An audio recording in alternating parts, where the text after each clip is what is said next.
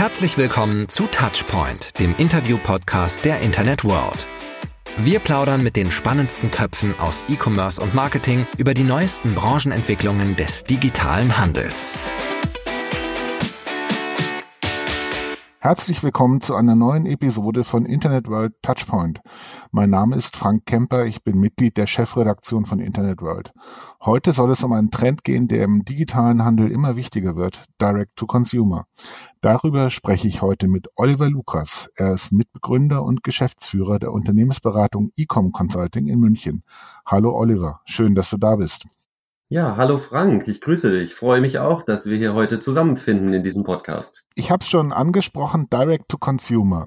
Alle reden im Moment über Direct to Consumer und wenn ich das richtig verstanden habe, spielt es auch bei euch im Tagesgeschäft bei Ecom Consulting eine wichtige Rolle. Ja, das ist absolut richtig, Frank.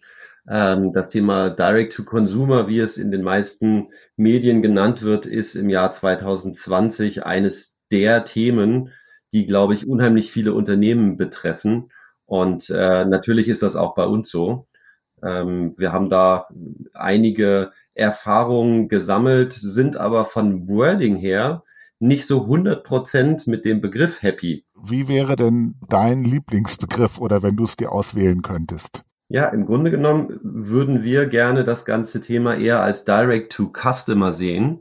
Und ich erkläre dir natürlich auch sehr gerne, warum wir da unterscheiden, weil das Thema Direct to Consumer fokussiert ausschließlich auf den Endkunden, nämlich den Konsumenten. Und wir sehen aber vergleichbare Themen, und da kommen wir später auch nochmal dazu sicherlich, in dem ganzen Bereich B2B. Und äh, die sehen sich nicht so sehr als Consumer, sondern eher als Customer. Deswegen finden wir eigentlich D2C als Abkürzung passt, aber nennen es meistens Direct to Customer anstelle von Direct to Consumer. Steckt aber das sehr ähnliche darin. Das heißt, mit dem Direct-to-Customer deckt ihr sowohl den B2B als auch den B2C-Bereich ab, wenn man das jetzt mal definitionsmäßig betrachtet. Genau so würde ich das sehen, richtig, ja. Mhm.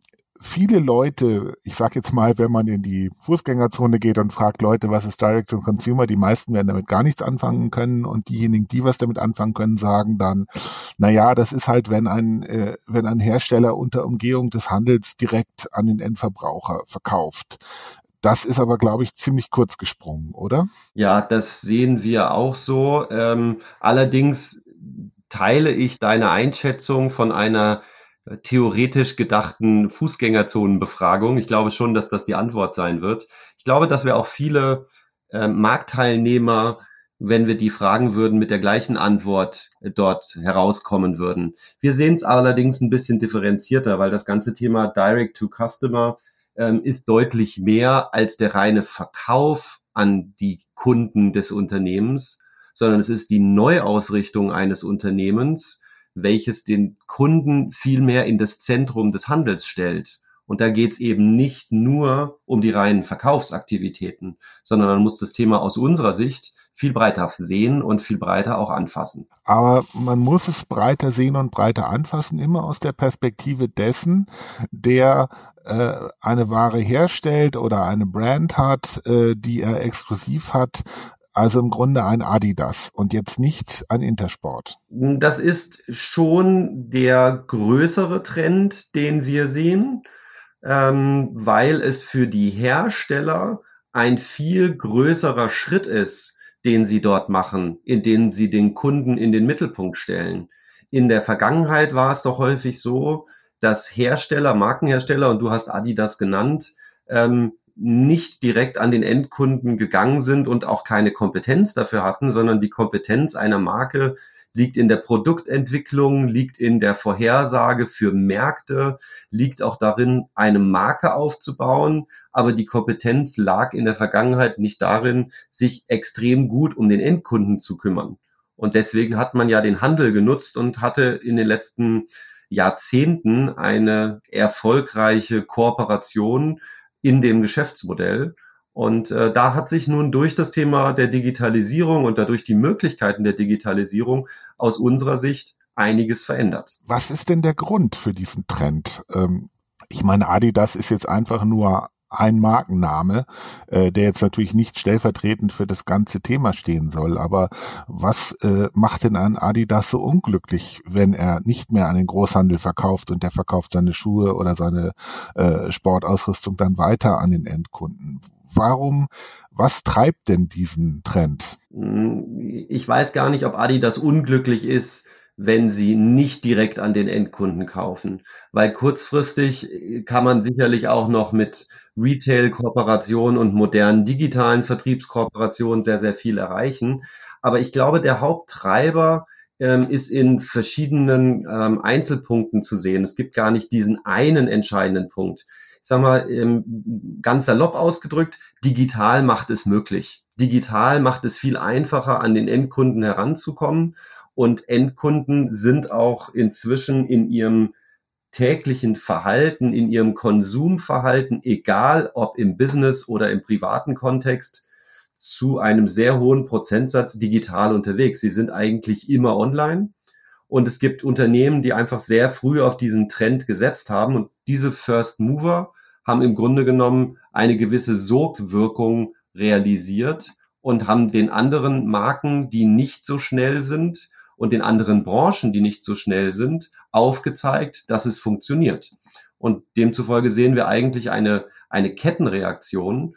Und ähm, wenn wir mal weg von Adidas gehen, dann lass uns doch mal ganz kurz über die Automobilbranche reden. Ich meine, bei Tesla wird unheimlich viel darüber geredet, dass sie ähm, First Mover im Bereich der Elektromobilität sind und das ist sicherlich richtig. Und ich will nicht über die Qualität äh, von Tesla im Vergleich zu deren Wettbewerbern reden. Aber was sie auch geändert haben, ist, dass sie den Kunden in den Mittelpunkt gestellt haben und gesagt haben, der Kunde interessiert sich für ein Interface mit einem Mobilitätsprodukt. Und das ist sehr datenbasiert. Und deswegen ist das Thema Daten sehr, sehr wichtig bei Tesla und auch das Vertriebsmodell damit einhergehend sehr, sehr wichtig. Und Tesla war, glaube ich, einer der ersten, die ähm, komplett online Vorbestellungen für Autos gemacht hat und dann Autos online verkauft hat und natürlich zusätzlich auch noch weitere Outlet-Punkte Punkte dazu realisiert hat. Aber ähm, diese, diese Kundenschnittstelle Auto als Mobilitätsprodukt ist ein Beispiel von Direct to Customer. So werden Produkte heute entwickelt. Aber wenn wir ja mal äh, Tesla nehmen als Beispiel. Das war ja, das gab es einfach vorher nicht, dass man ein Auto online kaufen konnte. Und auch die Versuche, also wenn es um Neuwagenvertrieb online geht, die heute von anderen Herstellern gemacht werden, die unterliegen ja nach wie vor oft sehr großen Beschränkungen. Dann wird mal eine Sonderserie oder irgendwelche vorkonfigurierten Fahrzeuge angeboten. Ähm, also, dass ich jetzt zum Beispiel bei Audi jedes Fahrzeug mir am Bildschirm konfigurieren und dann noch online bestellen kann, das gibt es ja gar nicht. Nun könnte man als Advocatus Diaboli sagen, na ja, wenn ich ein neuer äh, Hersteller bin am Markt und habe keine Händlerstruktur und gründe meine Firma am 21. Jahrhundert, dann muss ich mir ja irgendwas überlegen. Wenn ich dagegen ein etablierter Hersteller bin und habe in Deutschland 200 Händler, dann kann ich das ja eventuell gar nicht. Also die 200 Händler würden mir vermutlich äh, die Hölle heiß machen, wenn ich es plötzlich anfangen würde, an ihnen vorbei Autos im Internet zu verkaufen, womöglich sogar noch zu günstigeren Konditionen. Hm, ich glaube, das ist eine Diskussion, äh, die gibt es noch immer in einzelnen Branchen und die gab es vor allem. Aber viele Händler haben mittlerweile eingesehen, dass dieser Zug nicht mehr aufzuhalten ist. Wir sind sehr stark auch in der Baumarktbranche unterwegs. Und äh, neben dem ganzen Thema äh, Sportindustrie ist es sicherlich ein sehr spannender Markt, wo die Macht des Handels sehr, sehr groß war und auch noch immer sehr, sehr groß ist. Aber auch dort sind die Unternehmen mittlerweile online unterwegs und sind angewiesen auf sehr, sehr gute Daten von den Herstellern und Marken rund um ihre Produkte. Und die Produkte selber werden immer digitaler und passen damit auch nicht mehr so richtig gut in ein ähm, Regal, welches in einem Baumarkt steht. Wenn wir zum Beispiel das ganze Thema ähm, Smart Home sehen und diese ganzen Fragen rund um äh, elektronische Türverriegelungen, Überwachungsanlagen und was es dort nicht alles für Anwendungsfälle gibt. Das ist ein anderes Produkt, wo sich die Händler heute auch ändern müssen, um diese Produkte gut darzustellen. Und das funktioniert online sehr, sehr gut.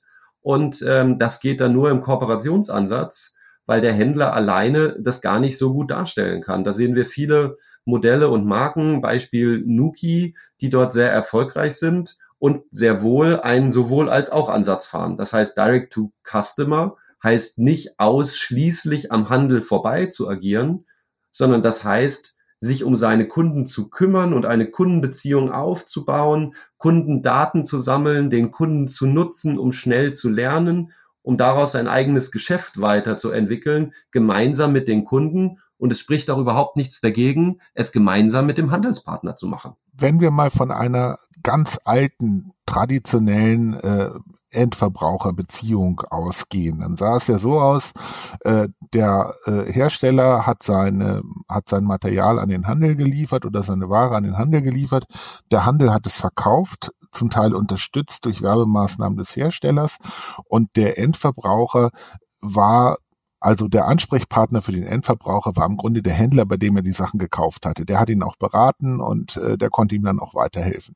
Ähm, diese Situation stellt sich heute ja schon ganz anders dar. Aber wie wird es sich denn in Zukunft entwickeln, wenn du sagst, dass sich der, dass sich der Hersteller immer stärker um die Beziehung zum Verbraucher oder zum ähm, Endkunden kümmern soll?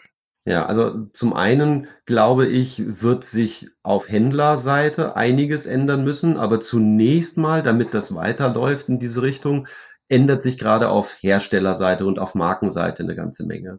Und äh, wir haben in den letzten tatsächlich zwei Jahren ein schönes Beispiel dafür begleitet. Und zwar ist das ein äh, Familienunternehmen im Lederwarensegment, die Firma Braun Büffel, die seit 1887 in Kooperation mit dem Handel ihre Produkte sehr erfolgreich ähm, platziert hat und auch ähm, damit sich gut entwickeln konnte. Aber die haben festgestellt, dass in den letzten Jahren ähm, sich neue Möglichkeiten ergeben am Markt und der Kunde sich etwas anders verhält und dass der Handel auch durch Innovation, zum Beispiel innovative Produkte und iClip und andere Produktgruppen, ähm, nicht mehr so gut in der Lage ist, die Produkte darzustellen und zu präsentieren. Und äh, man war sehr abhängig von dem Handel. Und deswegen hat man gesagt, okay, wir müssen uns etwas emanzipieren und eigene Aktivitäten machen, um auf Sicht nicht abgehängt zu werden. Ähm, und dazu ist auch nochmal wichtig, sich mit dem Thema Marktplätze zu beschäftigen. Der erste Schritt, der oft und leider oft auch nur gegangen wird, ist die Nutzung von Marktplätzen, insbesondere natürlich hier Amazon zu nennen. Aber bei Amazon hat man nicht extrem viel Kontrolle über das, was eigentlich passiert mit den Produkten und mit der Marke und vor allem man baut keine Kundenbeziehung auf. Das heißt, man gibt sich in Abhängigkeit von einer neuen Handelskooperation und ob diese langfristig positiv für die Marke ist oder nicht, ist eine andere Diskussion. Aber was heute wichtig ist, ist Kontrolle über seine eigene Prozesskette, ist Kontrolle über seine Kundenbeziehung und es ist vor allem eine, der Aufbau genau dieser Kundenbeziehung. Und das ist der Weg, der heute gegangen wird. Und was müssen Händler jetzt tun, um dort mitzuspielen? Ich glaube, ähm, man kann heute nicht mehr nur sich reduzieren auf die klassische Sortimentsfunktion und die Überbrückungsfunktion. Das heißt, früher waren Händler ja dafür da, dass Produkte und Marken überhaupt verfügbar waren. Wenn wir auf Adidas zurückkommen, dann musste man in einen Sportartikelladen gehen, um Adidas Produkte zu kaufen. Es gab ja keine andere Möglichkeit. Das ist ja heute ganz anders. Das heißt, heute gibt es Adidas und andere Sportmarken genauso auf ganz vielen verschiedenen Kanälen. Und zwar nicht nur Amazon, sondern genauso ein Zalando oder ein Otto oder ein ASOS oder ganz verschiedene internationale Plattformen. Das heißt, die Produkte sind ohnehin für jeden zu jedem Zeitpunkt kaufbar. Also muss der Handel etwas mehr machen und die Marke anders präsentieren und vielleicht in einen anderen Kontext setzen mit besseren Informationen, mit besseren Erlebnissen. Also es ist ein anderer Anspruch an den Handel, als wir ihn vor 20 Jahren hatten. Wobei ja der Einzelhandel üblicherweise auch noch den Vorteil hat, dass er eine Konkurrenzsituation darstellen kann. Das heißt, wenn ich nicht sage, ich will mir ein paar Adidas-Sneaker kaufen, sondern ich will mir einfach nur ein paar Turnschuhe kaufen, gehe ich doch normalerweise in einen Laden, der mehrere Sorten führt. Das ist zum Beispiel wieder anders als beim Autohandel, wo normalerweise ein Autohändler nur eine Marke hat. Ähm, diese Sortimentsbreite kann ja normalerweise ein D2C-Anbieter so nicht bieten. Das ist richtig, wenn ich mich jetzt rein innerhalb meiner eigenen Marke beschäftige. Ähm, was wir aber schon sehen, ist, dass es Unternehmen gibt, die in bestimmten Serien und Kollektionen denken und ähm, ein eigenes, eigenes Ökosystem im Grunde genommen aufbauen. Und auch das ist eine Ausprägung von Direct to Customer. Das heißt, man baut äh, zum Beispiel ein Produkt, in dem eine Batterie ähm, die wieder aufladbar ist, für verschiedene Anwendungsfälle und verschiedene Produkte nutzbar ist. Und ähm, das ist zum Beispiel wieder im Baumarktumfeld. Das heißt, äh, mit einem Batterieset kann man eine Bohrmaschine, ein Rasenmäher und einen Staubsauger betreiben. Und ähm, diese Form der Kundenbindung und der Kommunikation von Vorteilen einer Marke und von einem Ökosystem, welches dem Kunden zur Verfügung gestellt wird, dieses zu transportieren ist A, eine Aufgabe des Handels und B, wenn wir auf Online und auf Marktplätze schauen, natürlich eine große Herausforderung auf Plattformen äh, wie Hornbach oder wie Zalando oder eben auch wie Amazon, weil dort der Kunde meistens nach Einzelprodukten sucht. Also, wenn ich als Marke und Hersteller meine Produkte im Kontext besser verkaufen kann, dann kann ich das im Zweifel auch alleine besser, als wenn ich das über den Händler mache, weil ich die Produktvorteile ganz anders kommunizieren kann. Das heißt, wenn ich zum Beispiel jemanden davon überzeugen möchte, äh, sich zum Beispiel für eine bestimmte Linie Akkuschrauber von Bosch zu entscheiden, weil dort zum Beispiel dieser Akku dann auch für andere Geräte zur Verfügung steht, das ist ja eine Entscheidung. Ich könnte ja statt Bosch auch Makita nehmen, dann ist es ein anderer Akku, aber dann lege ich mich auf Makita fest. Da meinst du also, dass da der Hersteller selber bessere Möglichkeiten hat als der Handel? Der Hersteller hat online sehr gute Möglichkeiten, das zu kommunizieren und diese Vorteile auch zu transportieren. Im Handel, im stationären Handel ist das sehr wohl möglich. Aber das ist eben eine andere Kooperationsform, als ich kaufe äh, eine bestimmte Auswahl an Produkten aus einem Katalog eines Herstellers und entscheide als Händler, welche Teile ich mir in das Regal lege. So war ja früher diese Sortimentsfunktion des Handels. Und das funktioniert an dem Beispiel, was ich gerade erläutert habe, nicht so wahnsinnig gut, weil der Vorteil von den Produkten nur im Kontext aller Produkte richtig ersichtlich wird. So, und jetzt ist es häufig so, wenn ich äh, bei meinem Beispiel bleibe, dass in dem Baumarkt der Akkuschrauber nicht zwangsläufig im selben Bereich gelagert wird wie ähm, die Staubsauger oder die Rasenmäher, wobei der Staubsauger wahrscheinlich ein bisschen äh, schräg ist als Beispiel in diesem Kontext.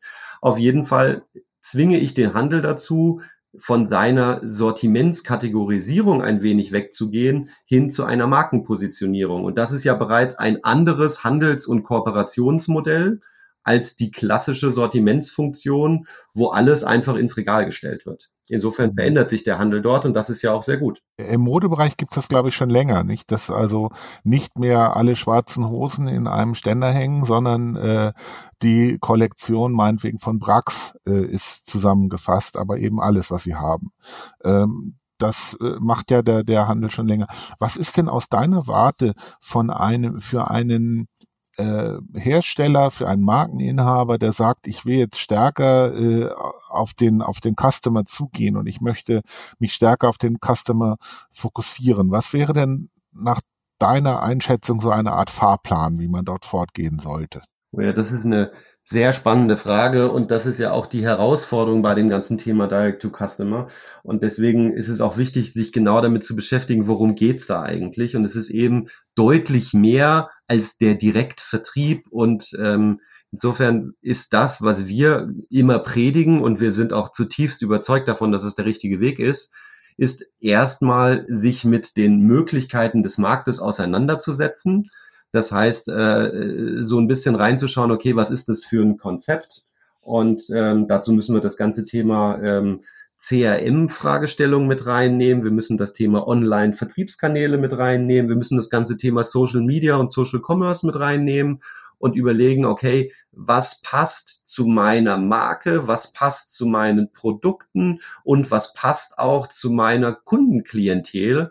Im Übrigen ist das nicht immer eine Kundenklientel, sondern ich habe verschiedene Kundengruppen. Auch am Beispiel Brax habe ich nicht nur die älteren äh, Herren, die die Marke Brax sehr gut kennen, sondern auch dort werden junge Zielgruppen angesprochen. Und ähm, dann, wenn man dazu eine Analyse gemacht hat, sollte man sich auseinandersetzen damit, okay, was brauche ich eigentlich, um dieses neue Geschäftsmodell erfolgreich umzusetzen? Und was wir erleben, ist, dass sehr oft ähm, Marktteilnehmer gefragt werden, okay, was muss ich eigentlich machen? Und die Antwort ist, du machst einen Online-Shop auf. Ähm, das ist aber nur eine Antwort von vielen und ein Online-Shop alleine ist keine Strategie, sondern das ist ein Tool. Und ich muss dieses Tool sinnvoll integrieren. Und wenn ich das nicht sinnvoll mache, dann kann es zum Beispiel auch sein, dass ich in Handelskonflikte reinkomme oder dass ich ein Thema anfange, was ich als Unternehmen gar nicht richtig bedienen kann. Und äh, weil meine eigene Organisation nicht darauf ausgerichtet ist, einen Online-Shop erfolgreich in meine Vertriebsorganisation zu integrieren oder auch die Abwicklung für ein Endkundenbusiness logistisch zu realisieren. Also von daher ganz klar klassisches Vorgehen, ähm, Strategie, Analyse, Konzept und dann eine sehr strukturierte Umsetzung von der ganzen Direct-to-Customer-Thematik man kann ja grundsätzlich alles, was man tut, kann man ja auch auslagern. Ich kann Waren selber ausliefern oder kann mir dafür ein Fulfillment buchen.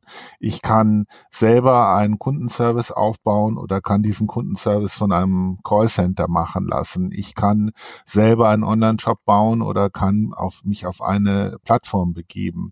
Ähm, das sieht aber wohl nach deiner Ansicht alles eher Tools, wo man dann hinterher sagt, brauche ich jetzt den 12er Schraubenschlüssel oder den 14er? Das zeigt sich dann an der Schraube, die ich habe. Das ist richtig. Äh, ich würde sagen, es ist letztlich ein, ein Puzzle. Wir können auch gerne bei dem Bild des Tools bleiben. Ich muss mein Puzzle individuell zusammensetzen und erstmal hinterfragen, okay, was kann meine eigene Organisation und was ist Kernkompetenz von mir als Unternehmen und als Marke? Und ähm, das Thema Kundenservice ist sicherlich ein gutes Beispiel. Natürlich kann man sowas rausgeben, aber einer der Vorteile von einem Direct-to-Customer-Ansatz ist ja genau die direkte Interaktion mit dem Endkunden. Man kann Direct-to-Customer sehr gut nutzen, nicht nur um Umsätze zu generieren und sich unabhängig vom Handel zu machen, zumindest ein Stückweise, sondern man kann es sehr stark dazu nutzen, um über Produkte sehr schnell ein Kundenfeedback zu bekommen. Und zwar ein echtes Feedback, kein Laborfeedback von irgendwelchen Marktforschungsgruppen, wo man in irgendwelchen geschlossenen Räumen mit äh, einer selektiven Auswahl von Menschen zusammensitzt, sondern ich sehe, ob die Kunden damit zufrieden sind. Ich sehe Kundenbewertungen, ich kann diese analysieren, ich sehe das auf Plattformen und ich kriege es direkt am Telefon und diese Daten zu nutzen, ist ein unheimlicher Schatz, der dazu führt, dass wenn ich das sinnvoll mache, ich daraus auch Produktinnovationen aus ähm, ableiten kann. Und das sind alles diese Vorteile, die man sich mit auf die Liste schreiben kann, wenn man Richtung Direct-to-Customer denkt und Richtung Direct-to-Customer geht. Und das ist natürlich schwierig, dieses direkte Kundenfeedback zu bekommen. Ein Thema, was du gerade noch angesprochen hast, ist das ganze Thema der Logistik. Und das ist ja etwas, was wir auch mit begleiten. Und ähm, da gibt es kein richtig oder falsch, ähm, ob man es nun selber betreibt oder nicht selber betreibt. Ich glaube, das ist eher eine Frage von, was kann meine eigene Organisation? Mache ich heute meine Handelslogistik selber? Kann die eine Endkundenlogistik mit darstellen? Oder habe ich die Handelslogistik bereits outgesourced und hänge da die Endkundenlogistik mit dran oder betrachte ich das separat? Es ist mehr eine Frage von, wo kriegt man einen guten Zugang und äh, dann muss man eine Entscheidung treffen, selber machen oder outsourcen, mit dranhängen oder separat aufsetzen. Das ist je nach Szenario ähm, eine unterschiedliche Antwort, die man da findet das ist ja auch eine Änderung im Mindset. Wenn ich sage, ich muss jetzt plötzlich mit Leuten reden, mir Beschwerden von Leuten anhören, auf diese Leute reagieren, kleinteilig, mit denen ich bis jetzt nichts zu tun hatte. Das ist also auf der einen Seite, du sagst, es ist ein großer Datenschatz, aber auf der anderen Seite muss ich ja äh, in meiner Organisation auch in der Lage sein, mit diesem Datensatz vernünftig umzugehen. Siehst du da ähm, große Schwierigkeiten oder stelle ich mir das schwieriger vor, als es ist? Ich würde nicht sagen, dass es Schwierigkeiten sind, es ist aber auf jeden Fall eine Herausforderung, weil wie du sagst, es ist ein absolutes Mindset-Thema. Wir sprechen davon Kultur. Ähm, das heißt, es ist etwas anderes, ob ich versuche, meine B2B-Retail-Partner und Vertriebspartner, was ja auch gerne Online-Unternehmen sein können, glücklich zu machen oder ob ich mich direkt mit dem Endkunden auseinandersetze. Ähm, das ist tatsächlich eine, eine, eine sehr große Veränderung für die Organisation. Es ist auch so, dass viele Unternehmen dort ähm, überfordert sind und diesen Datenschatz nicht nutzen, weil ihnen das nicht bewusst ist. Ähm, das ist ja das, was ich vorhin meinte, dass wir noch zu oft erleben, dass die Antwort auf die Frage, was soll ich in Direct-to-Consumer machen, die relativ simple Antwort ist, mache einen Webshop. Ja, aber dann werden so Aspekte wie Kultur und Veränderung der Organisation und auch Implikationen auf Produktentwicklung und ähm, alle diese Themen, die werden dann vernachlässigt. Und äh, da sind wir sehr gerne behilflich, indem wir die Frage nach D2C einfach sehr ganzheitlich betrachten und äh, den Unternehmen helfen, diese Dinge zu tun. Ich habe vorhin kurz von dem äh, braunen Büffel ähm, Beispiel gesprochen und ähm, für die ist das tatsächlich mittlerweile zu einem ähm, Datenschatz geworden rund um ihre Kunden. Äh, sie stellen fest, ähm, dass Sie sehr viele verschiedene Kundengruppen haben, die sich auch unterschiedlich verhalten, die zum Teil auch andere Produktfeatures sich wünschen. Und jetzt fängt man an, sich tatsächlich auch mit einzelnen Serien für bestimmte Zielgruppen auseinanderzusetzen und Individualisierung mit anzubieten. Und Individualisierung über den Handel ist sicherlich eine sehr schwierige Aufgabenstellung. Das geht nur, wenn man selber auf dem Fahrersitz sitzt und die direkte Kundenbeziehung hat. Und all diese Facetten muss man einfach mit berücksichtigen oder zumindestens sich dessen bewusst sein, dass das auf einen zukommt. Wenn wir mal in die Zukunft blicken, ich kenne Aussagen von Händlern, die sagen, oh Gott, äh, irgendwann werde ich überflüssig, das werden die Hersteller alle selber machen. Glaubst du, dass das eine berechtigte Angst ist des Handels oder ist das die übliche ich bin mal böse, die übliche Weinerlichkeit, die man oft äh, heraushört. Ähm, wie siehst du das? Also ich glaube, der Handel hat auf jeden Fall eine Daseinsberechtigung und auch der stationäre Handel hat eine Daseinsberechtigung, weil ein Kundenbetreuung vor Ort und eine Kundeninteraktion und auch Fläche in ähm, hochkundenfrequenten Gegenden zu betreiben, ist eine ganz andere Aufgabenstellung als ein digitales Geschäft zu steuern und zu managen. Also von daher ist diese Kompetenz etwas, was digitale Anbieter wie ein Zalando äh, oder auch ein Otto sicherlich nur sehr begrenzt haben und äh, von daher braucht man das und man braucht diese direkte Kundeninteraktion. Es ist auf der anderen Seite aber so, dass, wie wir gerade eben ja auch schon besprochen haben, die Anforderungen an den Handel sich verändern. Und äh, ich glaube, der Handel muss sich diesen ähm, Opportunitäten öffnen und sich dessen bewusst sein. Und er kann es nicht mit seiner gefühlten Marktmacht wegdrücken und ignorieren und sagen, wenn du, liebe Marke XY, online gehst, dann werde ich dich aus meinem Sortiment rausschmeißen, das sind Diskussionen, die in den letzten zehn Jahren in verschiedenen Branchen ähm, sicherlich sehr intensiv geführt wurden bei den Jahresgesprächen.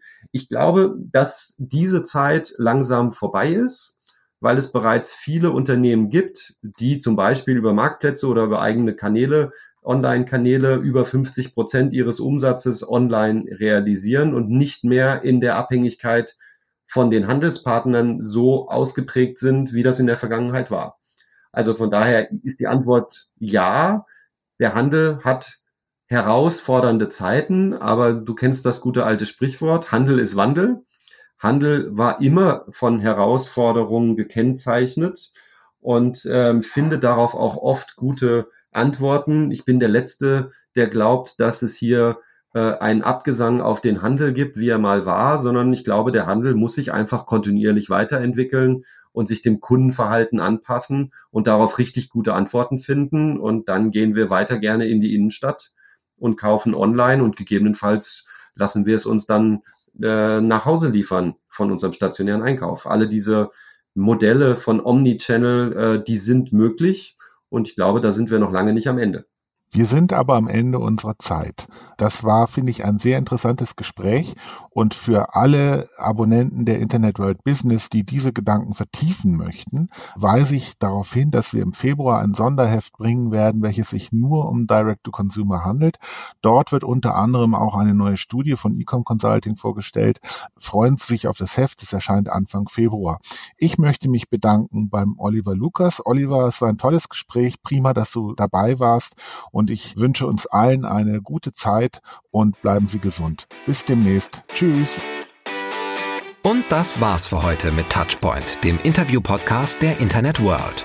Wir sagen Danke fürs Zuhören und bis in zwei Wochen zum nächsten Touchpoint.